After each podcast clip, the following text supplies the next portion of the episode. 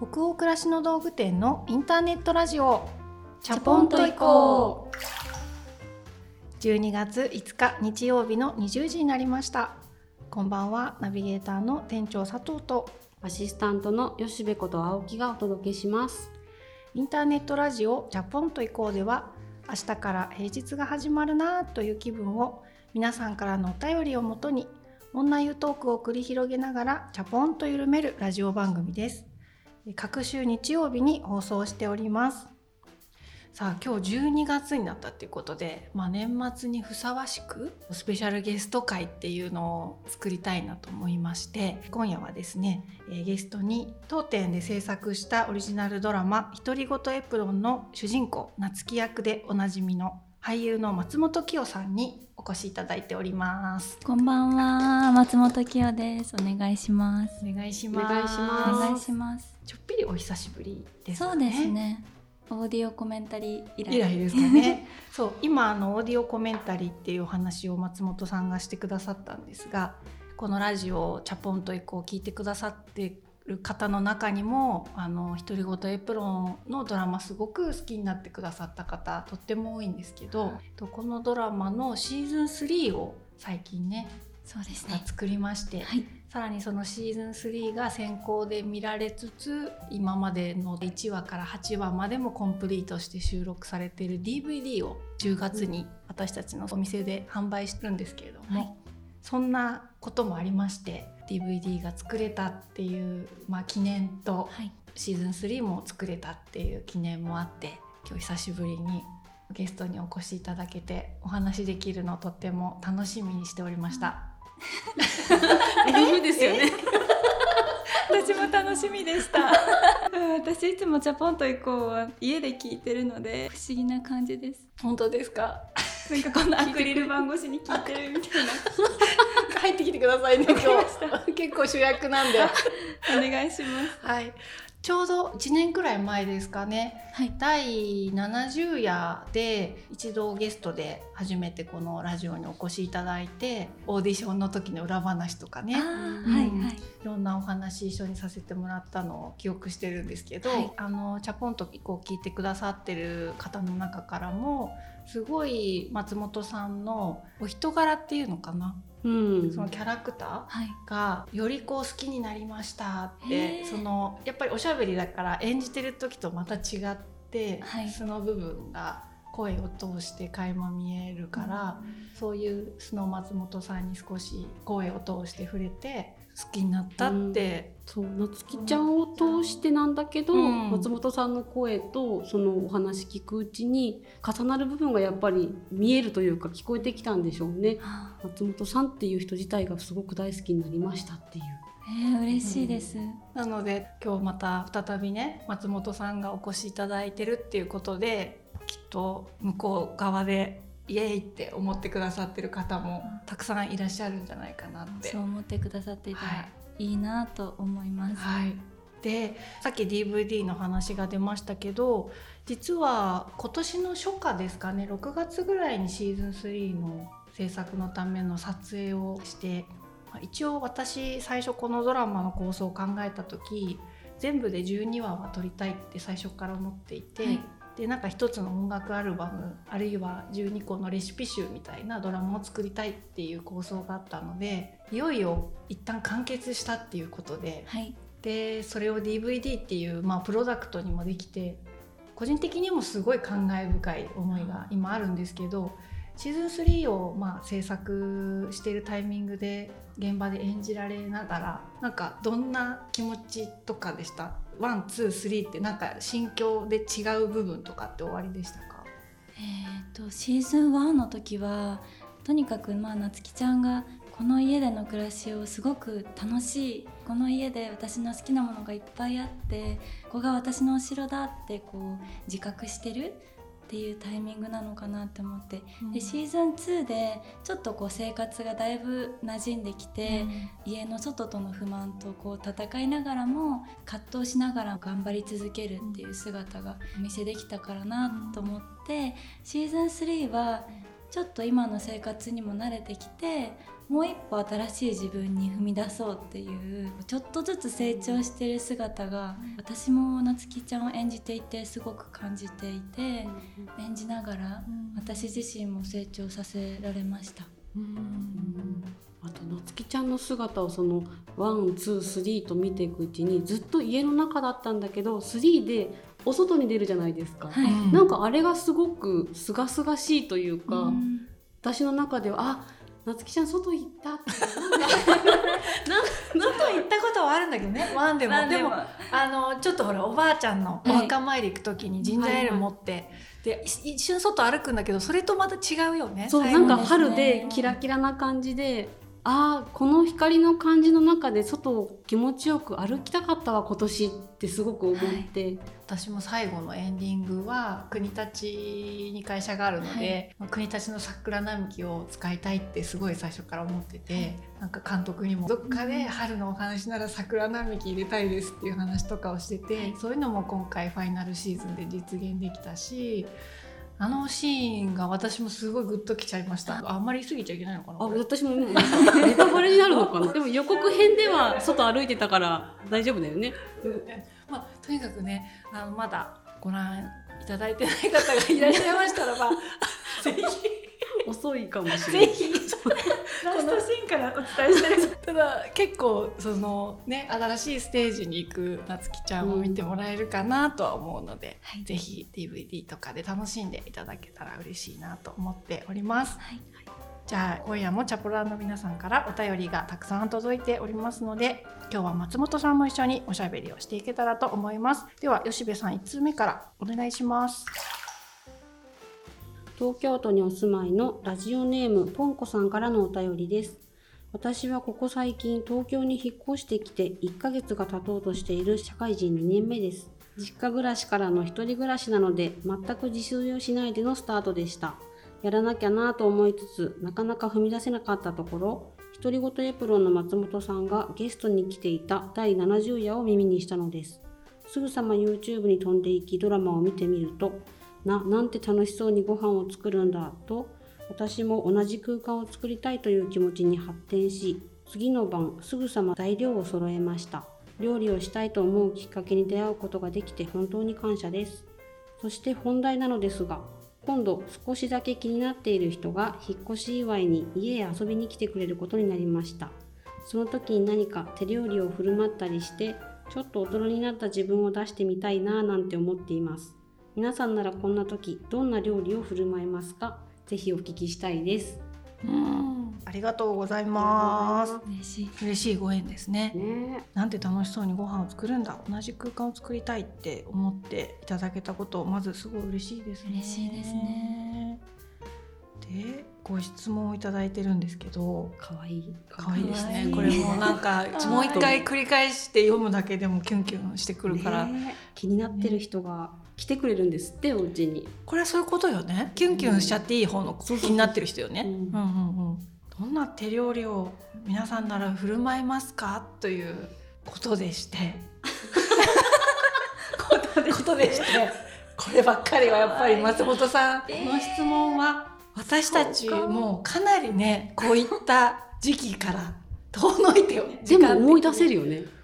思い出せる？じゃあじゃあ吉部も聞くから まずはあの私ですうん、お料理は確かお好きだってはい好きです。おっしゃってましたもんね。好きですね。普段はどんなお料理を特にこう気になってる人じゃない時には どんなお料理を？普段のの普段の料理。普段だと普通の日はお味噌汁と、まあ、おかず2つとご飯とかもう本当に普通な料理ですね。あとパスタとか。うん。なんかそう最近だとドライカレーとかにハマってスパイスカレー家でやったりとかしてたんですけど、少しだけ気になってる人がミソですよね。ね。まだこう確認し合ってないっていうことですから。いやあんまりこうだから張り切りすぎてもいけないわけですよね。だからちょっとだ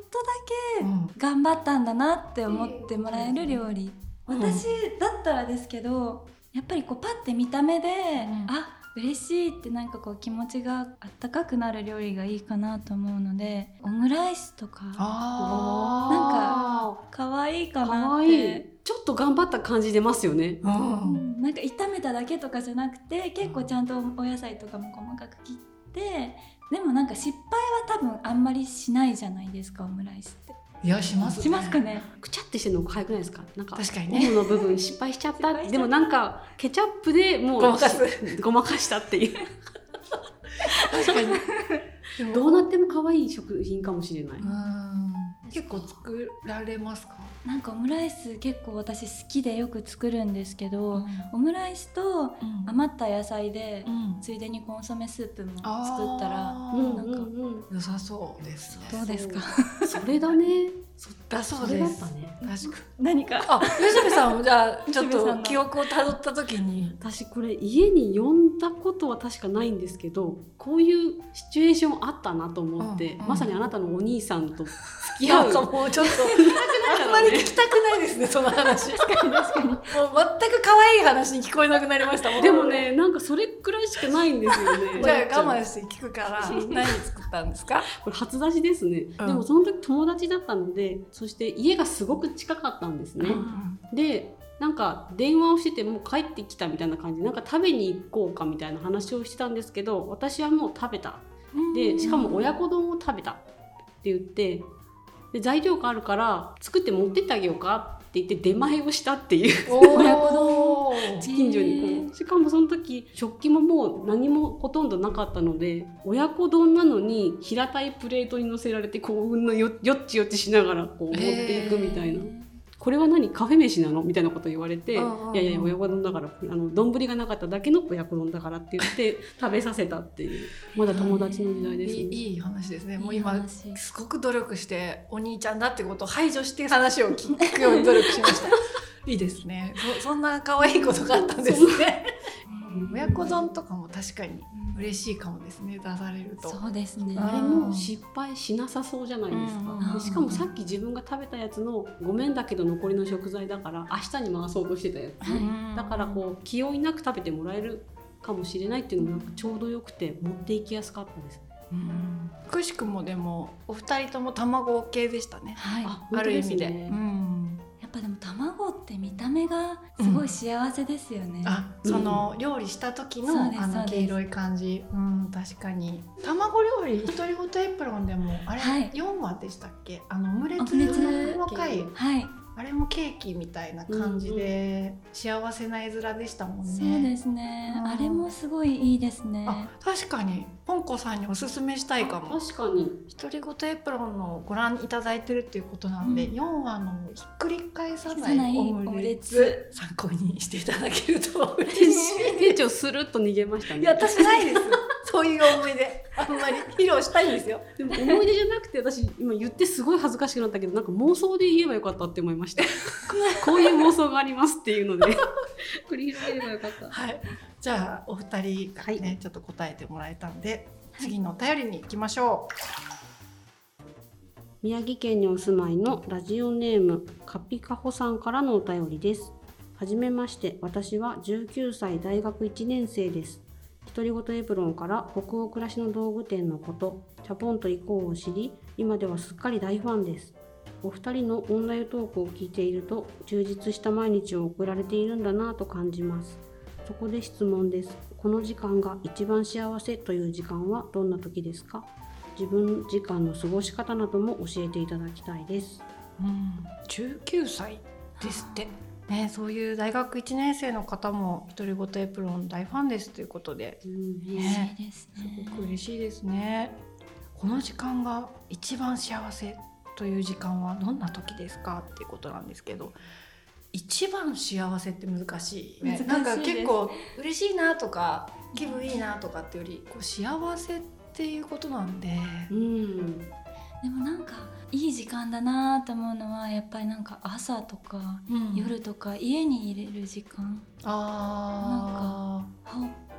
ほってする。とする時間。うん。が幸せなんですかね、私犬を飼ってるんですけどこうゆっくり犬を散歩させながら体をこう起こしたりする時間とかあと結構バタバタ日中してた時とかは、家帰って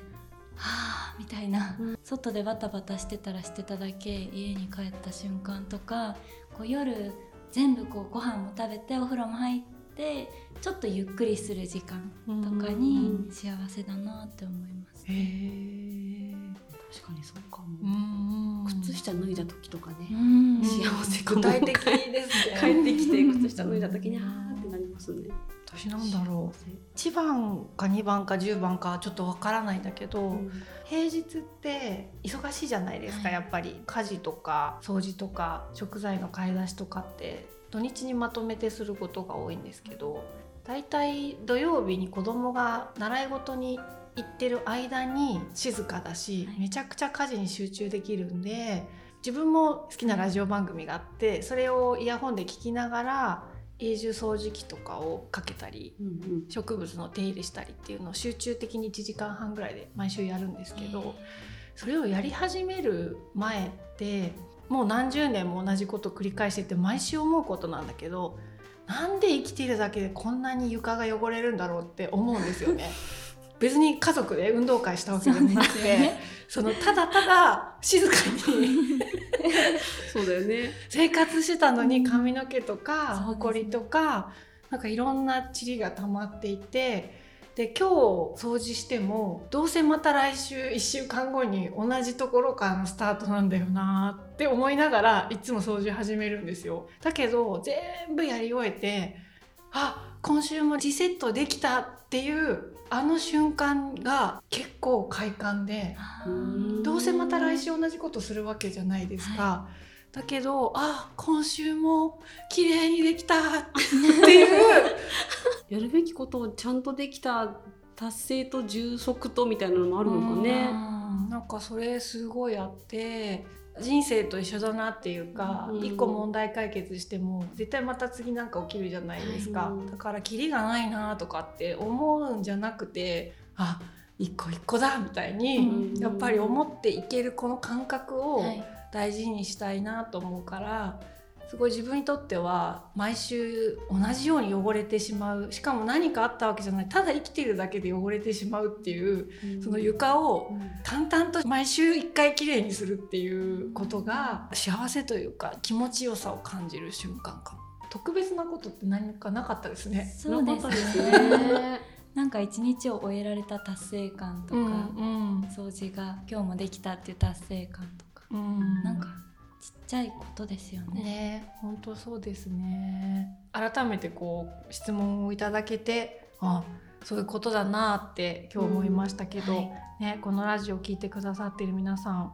ねどんな時に一番幸せとかあ今日なんかいい気分だなって思うのかとかまたお便りで教えていただけたら嬉しいなと思います。その他にもたくさんのお便り本当にありがとうございましたお便りはすべてチャポイコスタッフ全員で楽しく拝見をしておりますそれでは引き続き松本さんとともに本日のテーマとなるお便りに行きましょう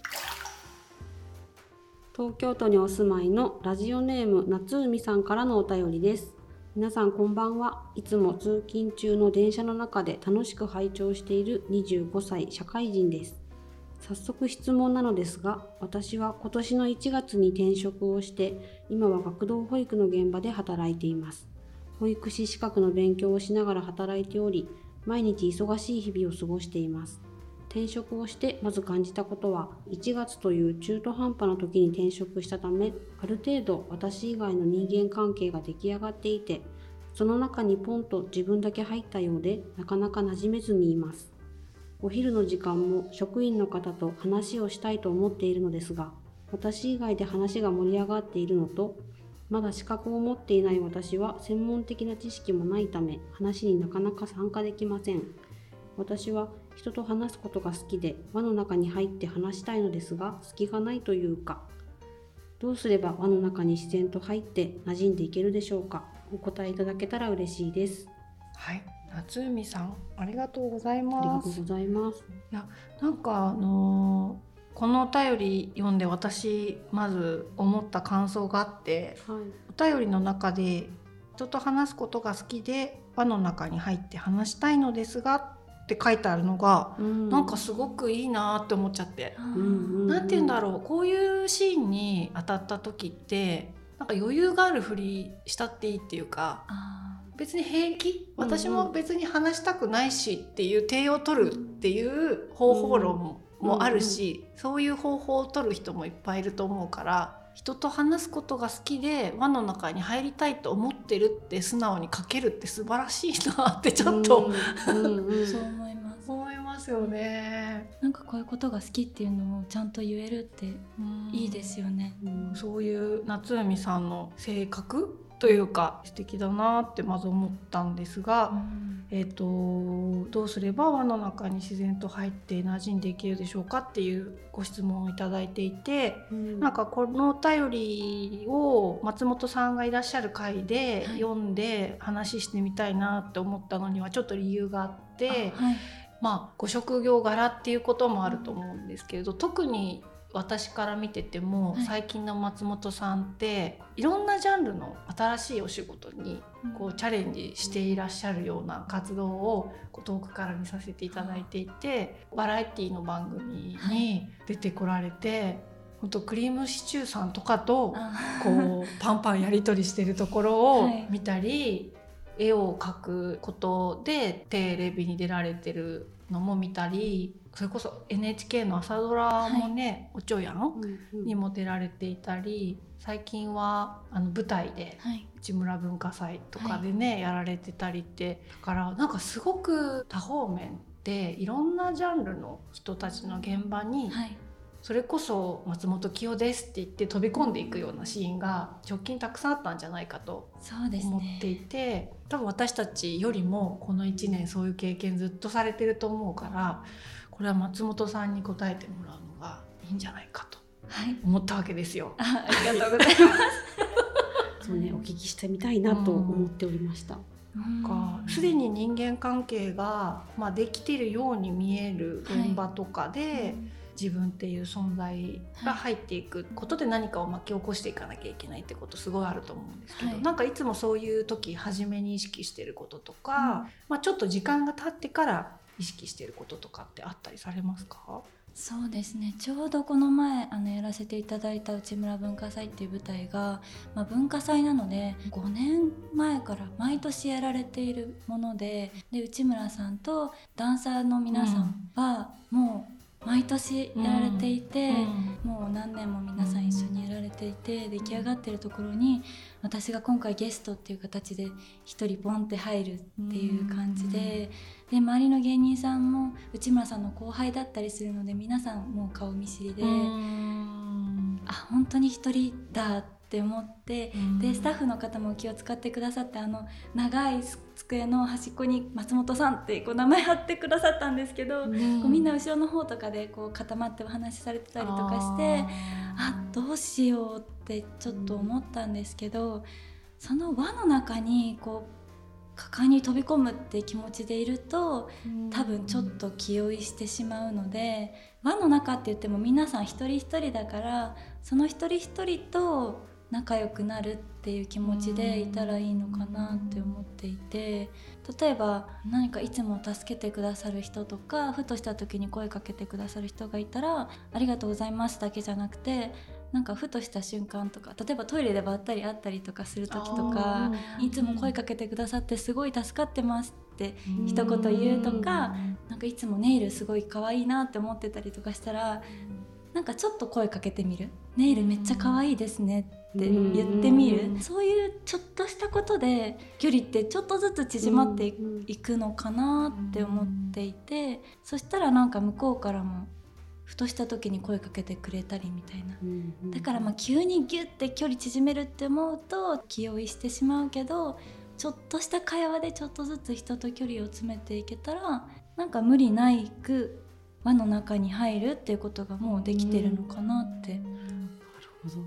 ど輪っていうと塊になってるからそこをほぐすの大変だけど確かに一人一人だって思うと1対1を続けていくといつかその輪とはつながれてますもんね。そうですねいい話すぎます。あ本当ですでも本当にそうだなって今思っちゃいました。確かにそのリアルに今の松本さんのお話聞いて想像できるなって思ったのが新しい人を迎え入れる方の仕事が今私は多いので。はいできるだけこういう緊張した人が少しでもほぐしほぐされて喋りかけてきてくれていいんだよっていう方をしてあげたいって思うことが最近は多いんですけど自分がそれを入っていく側って最近何かあったかなって思った時に1年くらい前にいろんなこう経営者みたいな人たちが集うワークショップがあって私すっごくそういうの行くの苦手なんですね。だから習い事とか一切したことないんですよ大人になってから。なんかそう初めましての人が集う場所とかもあんまり得意ではないんですね。でもそれはちょっと仕事の都合上参加しなくてはいけなくって結構やっぱりその中にすでに仲がいい人とか知り合いの経営者同士でもう顔見知りの人とかっていうのがいてすごくアウェイ感ってあるじゃないですか。はい、うん、でもやっぱり松本さんおっしゃったようにトイレで会って、はい、で化粧直しをしてるところに私も行って隣に並ぶとかっていうシーンに結構ほぐしていったなっていうのを思い出しました。あ本当1対1ですよね。1対1っていうよりも「ね、あお疲れ様です」って言って。うんいやなんかあの気になってて喋りたかったですとかって私もその時言ってみたの、はい、自分から、はい、そしたらなんか向こうも喋りたかったんだよね、はい、から案外この夏海さんの周囲の方も、うん。実は喋りたいと思ってるかもしれないんだけど、うん、それを自分から開く方法が分からなくって、うん、何かのタイミングを待ってるだけかもしれないし、うん、そういうことの積み重ねだなってすごい思いましたね。聞いてて思うのはこういう状況が得意な人ってやっぱりあんまりいないんだなってこの3人集まってもそう思うので ね、なんかそんなにみんな得意じゃないから、うん、なんかそうなんだなって思うだけでもちょっと楽になるというか。うんちょっとずつだなってなんか思えちゃいましたね。他のいろんな現場ってあると思うんですけど、はい、人との距離感みたいなことで気をつけてることとかついついそういうことをいつも意識してる気がするとかって松本さんの場合あったりしますか？そうですね、うん、相手にこう威圧感を与えないとか、うん、なんかできるだけほっとできる相手だなって思ってほしいなと思っていつも接してるつもりではいるんですけど、だからこう初対面の時って多分お互い緊張してたりとかするけど、ちょっと笑顔で接してみるとか「おはようございます」って入る時に別に何があったわけじゃないけど、ちょっと笑顔で入ってみるとか。そんなことですかね。うんうん、でも確かに独り言エプロンで最初の撮影って2年くらい前かちょうど。11月だったので、ね。はい、まあ、オーディションはオーディションの時でほとんど言葉交わして私はないですけど、はい、実際の撮影の現場っていう時に、まあ、ある意味2度目ましてで「よろしくお願いします」っていう感じだったと思うんですけど今おっしゃってた通りの雰囲気だったです。柔らかい空気を携えて。ありがとうございます。あの時って私たちも手探りで、まあ、今もなんですけど 今以上に手探りでドラマを作っていたりしてましたし、はい。現場入ってこられた時とか多分それってお互い様だったと思うんだけどすごくいい雰囲気もあった現場だなと私は思ってい。るんですけど、はい、どんな風に感じられました？それこそ初めましての現場で。あでももうなんか独り言エプロンは皆さんがすごく自分の仕事をちゃんとやられていてみんながこう一つの世界観を作るっていうことに集中しつつ、うん、他の方にちょっと気を配る余裕がある方が多かった印象で、うん、なんかこうみんなでこうあこれこうした方がいいよとかあそれもちょっとこっちにしてとか、うん、なんかこう声をかけ合いながら、うん、自分のこと一生懸命やりながらちょっと人にも気を使えるってなんか素晴らしい人がたくさんいらっしゃって私も安心してできた記憶がありますね。やっぱ場に馴染むっていうのは、こう飛び込んだ人の努力っていうのももしかしたらあるのかもしれないけど、うん、全体のやっぱ雰囲気ってすごい大事なんですね、迎え入れる人もウェルカムっていう感じ出す必要があるし、多分これからここで働いていると迎え入れることが多くなるので、気をつけようって思いました。吉部さんはあれなんですよ。このクラシコムっていう会社をね、はい、やってるんですけど一番年次が長い社員。だから私にとっては義理の、まあ、姉かでもありますけどで家族でもあるんだけどクラシコムっていう会社として考えると11年。11年は一緒に働いてるみたいね、そう。だから吉部さんももう創業の頃からはい。割と私たち兄弟と一緒にこのクラシコムを作って一緒に来てる人なので、はい。迎え入れることの方がやっぱり多いからご覧の通りというか私が言うことでもないんですけど威圧感がないでございますよ。はい だから私はなんかあの一番長いくいてくれてる社員の代表が吉部さんみたいな人でよかったなっていうのはいつも思ってるあそううでね、うん。でも本当にこう気をつけたいなって思うのは新しく入ってきてくれた人と同じ感じでガチ緊張するっていうのをいつも いつまでもこう慣れないのでなんでこんなにずっと緊張するんだろうっていうのはどうにかしていきたいなって思いました。でもなんか上司の方も緊張されてて、うん本当に吉部さんみたいな方だと 多分すごく緊張しちゃう方とかはほっとすると思います。だそうです。よかった。うんなんかこういう人がいてよかったって 思うんじゃないかな。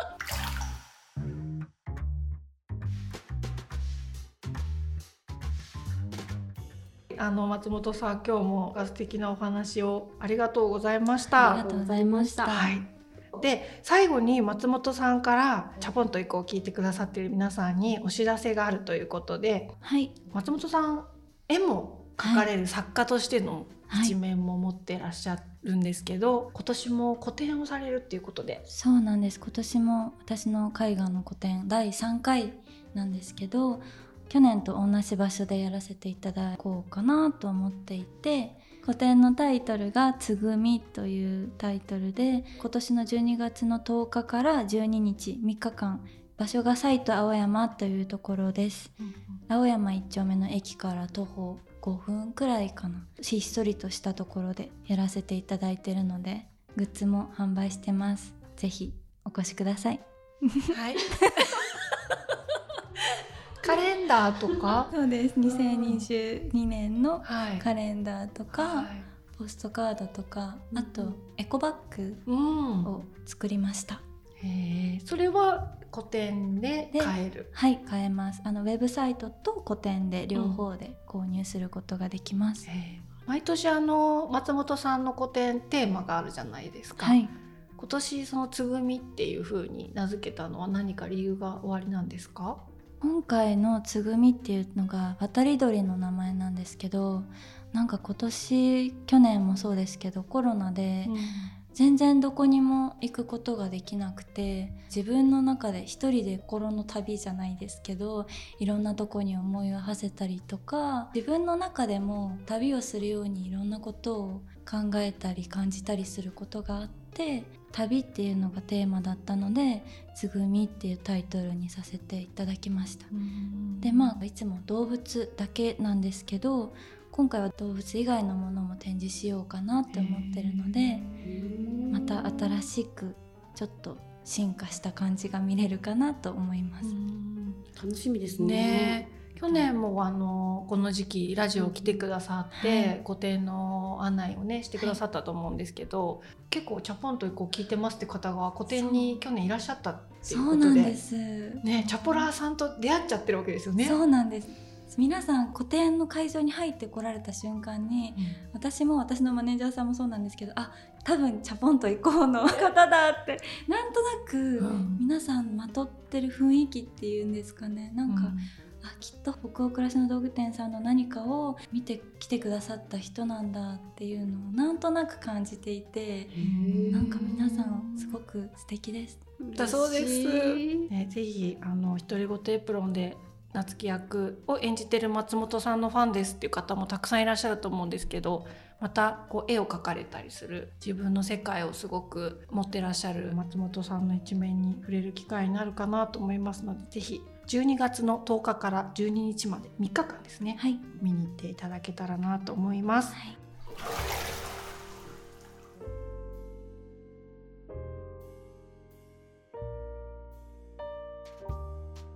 今夜のチャポンと行こうここまでになります皆さん本日ゲスト会ということで、えー久しぶりに松本さんをお迎えしましたがお湯加減いかがでしたでしょうか？吉部さん今日も温度を決めていただかざるを得ないんだけれども そうですね。いつそうもここ結構難儀してるんですよね。何してるけど吉部さんちょっと大事な役割なので、はい今日の私の温度にします。はい。47度。おお。あったかいですいね。今私たち熱々だもんね。熱々だね。うん、そうもう松本さんも今日燃えるような赤い色のセーターをね 着てらっしゃってるんでもう47度にふさわしいかなとありがと思いますうござい。ます。はい。皆さんの気分が今日も少しでも緩まると嬉しいです。え番組は北欧暮らしの道具店のサイト上やアプリに加えて YouTube や Spotify など合計7カ所で配信をしております。ぜひご自分のライフスタイルにフィットしたプラットフォームでお楽しみください。引き続きお便りも募集中です。えーご感想やご質問などサイトやアプリでチャポエコ最新記事を検索していただきページ後半にあるバナーよりお送りください。えー Spotify などの場合はですね説明欄のリンクからお便りフォームに飛ぶことができます。全国のチャプラーの皆さん、お便りお待ちしてます。えー次回のチャポンと以降は12月19日日曜日の夜20時の放送を予定しております。2021年のラスト回ということだそうですよ。終わりますね、今年も。ねえ何を喋りましょうか。うん。お便りをちょっと見てね。見てね考えていきたいと思いますそれでは明日からもチャポンと緩やかにそして熱くいきましょうナビゲーターの店長佐藤とアシスタントの吉部こと青木と、松本清がお届けしました。それではおやすみなさいおやすみなおさいや。すみなさい。